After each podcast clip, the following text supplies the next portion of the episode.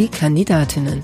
Der Audio-Fragebogen zur Bundestagswahl 2021. Mein Name ist Susanne Lang. Ich bin Journalistin und werde bis September Politikerinnen, die direkt für den Bundestag kandidieren und Lust auf das Podcast-Projekt haben, zu ihrem Engagement befragen.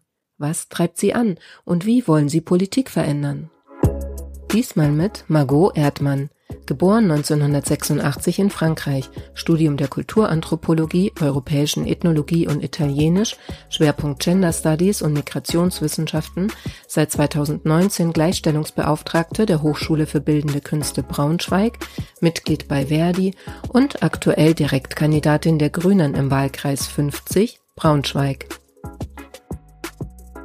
Frau Erdmann, wann war für Sie klar, ich möchte Abgeordnete im 20. Deutschen Bundestag werden? Für mich war das eher ein Prozess. Ähm, das war nicht ein einzelner Moment, wo ich dann von 0 auf 100 quasi entschieden habe anzutreten. Ich habe sehr akribisch recherchiert, mich mit vielen erfahrenen Menschen ähm, auch ausgetauscht, mit verschiedenen äh, Politiker in Generation auch gesprochen und mir so ein bisschen Input und auch Inspiration geben lassen und mir auch Erfahrung mitgeben lassen, was manchmal auch einfach schwer und nicht so einfach ist auf dem Weg in die Parteipolitik, damit ich da auch eine gute, realistische Einschätzung habe. Ich habe auch sehr selbstkritisch reflektiert mir Gedanken darüber gemacht, ähm, mit welchen Themen, mit welcher Haltung, mit welchen Erfahrungen und Kompetenzen ähm, ich dann kandidieren wollen würde. Und der Moment, wo ich mir gesagt habe, okay, ich mache das jetzt, das ist die richtige Entscheidung, ich will das tun, ähm, war auf der Bahnfahrt nach Hause von Hannover nach Braunschweig. Ich hatte da gerade drei Tage hospitiert ähm, bei Julia Hamburg, die jetzt auch Fraktionsvorsitzende der Grünen Landtagsfraktion ist in Hannover und habe da so einen kleinen Einblick gewonnen in den Arbeitsalltag von PolitikerInnen im Parlament und habe da festgestellt, ja, die Arbeit traue ich mir auf jeden Fall zu. Das ist etwas, was ich mir sehr gut für mich vorstellen kann und das ist auch etwas, wo ich denke, dass ich mit meinen Erfahrungen, mit meiner Haltung und auch mit ähm, meiner ganz persönlichen biografischen Erfahrung einen wichtigen Beitrag leisten kann. Was war die größte Hürde auf dem Weg zu Ihrer Kandidatur? Die Pandemie. Ähm, weil tatsächlich eine Woche nach meiner Hospitation, als ich entschieden habe, äh, anzutreten, war der erste Lockdown. Und ich selbst war erst zweieinhalb Jahre vorher in die Partei eingetreten. Das heißt, ich war innerhalb des Landesverbandes noch nicht so bekannt wie andere Leute, die kandidieren wollten.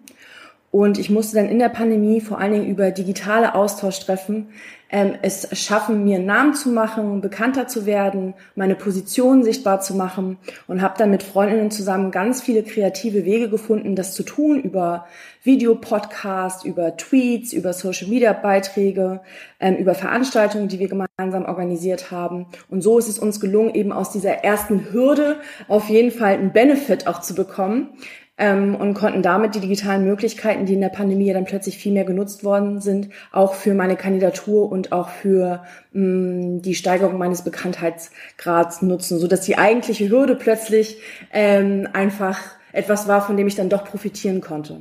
Erklären Sie in drei Sätzen, was Sie als Bundestagsabgeordnete erreichen wollen. Ich werde mich dafür einsetzen, dass es uns endlich gelingt, Armut nachhaltig zu verhindern. Einmal indem wir eine Kindergrundsicherung einführen, indem wir gute Löhne und eine Tarifbindung stärken, grüne Garantiesicherung einführen statt Hartz IV und auch eine Rente, die es uns allen ermöglicht, in Würde statt in Armut zu altern. Und der zweite Punkt, für den ich mich ganz stark mache, ist ähm, die Stärkung und Sicherung unserer Demokratie.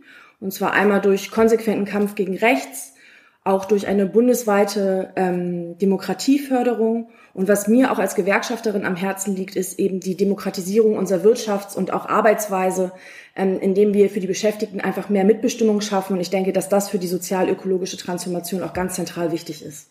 Wer glauben Sie, wird sie wählen und warum? Ich habe jetzt die Erfahrung gemacht im Wahlkampf, vor allen Dingen direkt am Straßenwahlkampf, sprich an den Infoständen oder bei Veranstaltungen oder in anderen Formaten, wo ich Leuten einfach direkt begegnet bin, ähm, dass total viele unterschiedliche Menschen mich ähm, tatsächlich wählen. Also sowohl die alleinerziehende Mutter direkt hier aus meinem Viertel, als auch der über 85-jährige Mann, ähm, der bisher noch nie ähm, die Grünen gewählt hat und mir aber heute Morgen gerade noch beim Wahlkampfstand gesagt hat, dass er es einfach ganz, ganz toll findet, dass ich sowohl die Klimakrise ganz deutlich anspreche, als auch die Tatsache, dass einfach Millionen von Menschen in unserem Land in Armut leben.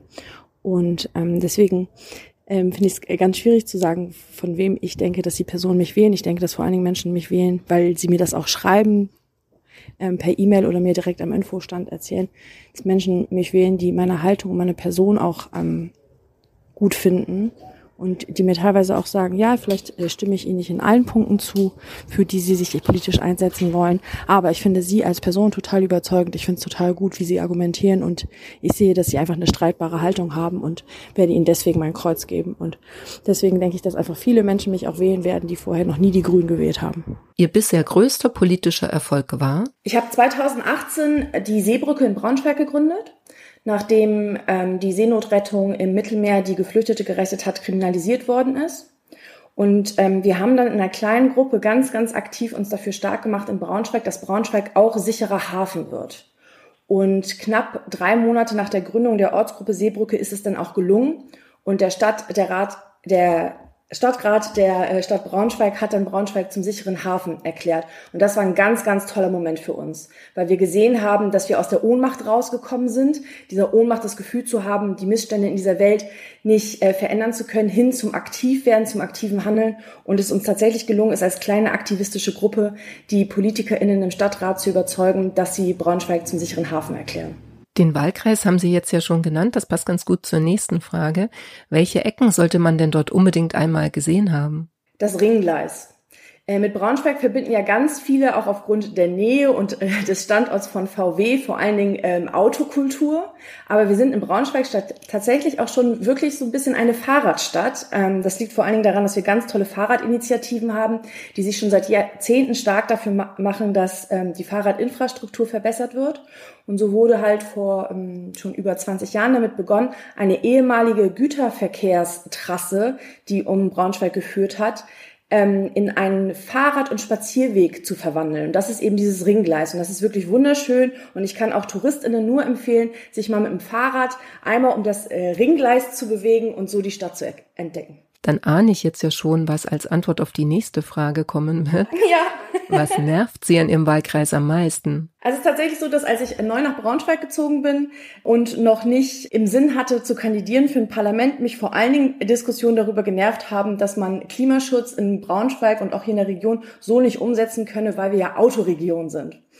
Und ähm, jetzt hat sich das tatsächlich bei mir etwas geändert. Durch die Kandidatur habe ich einfach gemerkt, dass ich auch die politische Verantwortung habe, halt nicht genervt zu sein von solchen Gesprächen, sondern auf jeden Fall die auch ganz empathisch als eine Chance zu begreifen, wirklich ins Gespräch zu kommen, zu diskutieren und auch Ängste und Sorgen von BürgerInnen kennenzulernen.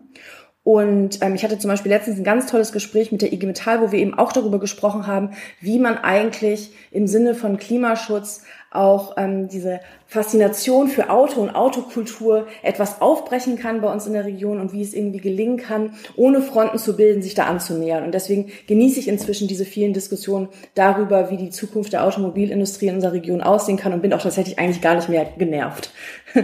Welche Idee haben Sie da zum Beispiel entwickelt, zusammen mit der IG Metall? Also das äh, Wichtige ist einfach mit positiven Beispielen eine Vision zu zeichnen, mit der Menschen sich identifizieren können. Also zum Beispiel am Beispiel von Braunschweig aufzuzeigen, wie in einer zukunftsfesten ökologischen Stadt es möglich ist, auch ohne Auto sich zu bewegen, ohne dass es beschwerlicher wird. Dass man die öffentlichen Verkehrsmittel so ausstattet, dass sie wirklich als ähm, bequem wahrgenommen werden und nicht als Belastung und ähm, dass man, wie jetzt zum Beispiel über das Ringgleis, über das ich gerade eben gesprochen hat, auch noch weitere Fahrradstrecken entwickelt, die es Menschen auch wirklich mh, zu einer Freude werden lässt, mit dem Fahrrad sich zu bewegen und auch längere Strecken mit dem Fahrrad zurückzulegen. Und da haben wir ein ganz tolles Gespräch darüber geführt, wie man statt immer nur über das Dagegen äh, zu argumentieren, vor allen Dingen mit einer positiven Vision die Menschen auch dafür begeistert. Wenn Sie noch einmal jemand danach fragt, wie Sie das Mandat mit dem Privatleben vereinbaren wollen, dann? erkläre ich das immer wieder sehr gerne, weil genau diese Frage es mir ermöglicht, mit meinem Lebensentwurf und auch mit meiner Vision für mein Leben äh, eine Bühne zu bekommen. Ich lebe mit meinem Freund zusammen, ich habe nicht vor zu heiraten.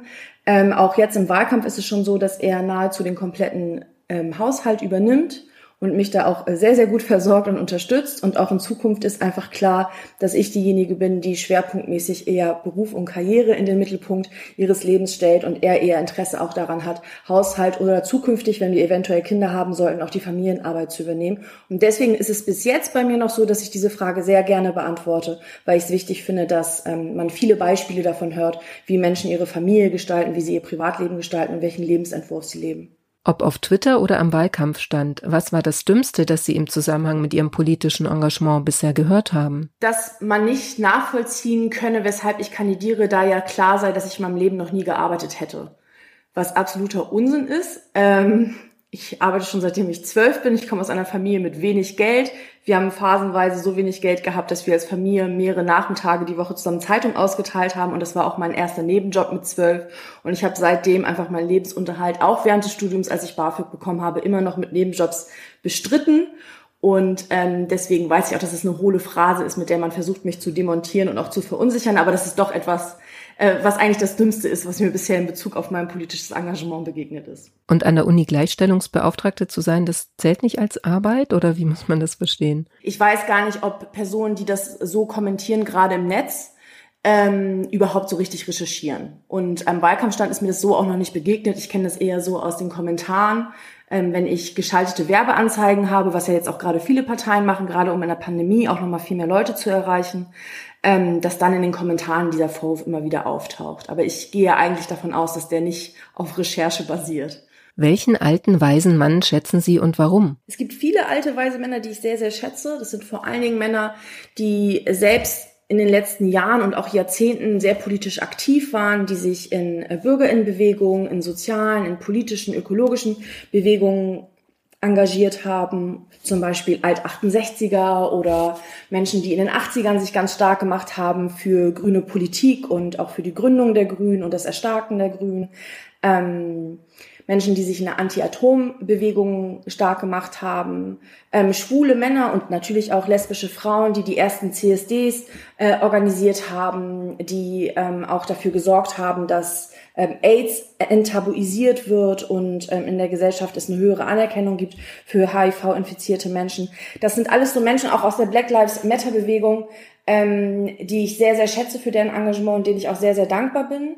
Und gerade auch in Bezug auf Deutschland, äh, Männer, aber natürlich auch Frauen, die sich in den 60er und 70er Jahren dafür stark gemacht haben, dass es diese enorme Bildungsreform gab, ähm, weil ich beispielsweise sonst niemals diesen Bildungsaufstieg, diesen sozialen Aufstieg ähm, hätte erfahren dürfen, den ich jetzt erfahren habe, wenn es diese Vorarbeiten in den Jahrzehnten davor nicht gegeben hätte. Und deswegen habe ich da auch großen Respekt vor und große Dankbarkeit. Und das sind für mich auch Vorbilder in meinem eigenen politischen Handeln.